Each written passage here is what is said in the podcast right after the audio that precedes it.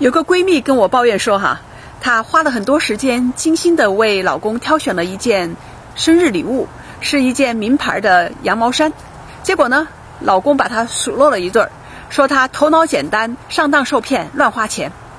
她当时气得发誓以后再也不给她送任何礼物了。但是后来呀，她发现她老公其实很喜欢这件衣服，经常穿着它，而且呢，很得意的向朋友说：“这是我老婆送的。”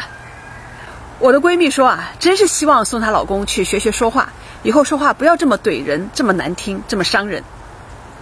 你遇到过这种不太会说话的人吗？你平时是怎样和自己的朋友、家人还有孩子说话的呢？你知道怎样交流能够帮助家庭关系更和睦吗？九月十二日星期天，北京时间晚九点，美西时间早六点，我将在腾讯会议上进行直播，主题是做个会说话的人。我会教你一个非常好用的幸福小工具，叫做主动建设性反应模型。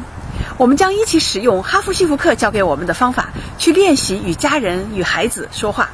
通过积极正向的沟通方式来提升我们的家庭关系。北京时间九月十二日星期天晚九点，我们腾讯会议上见。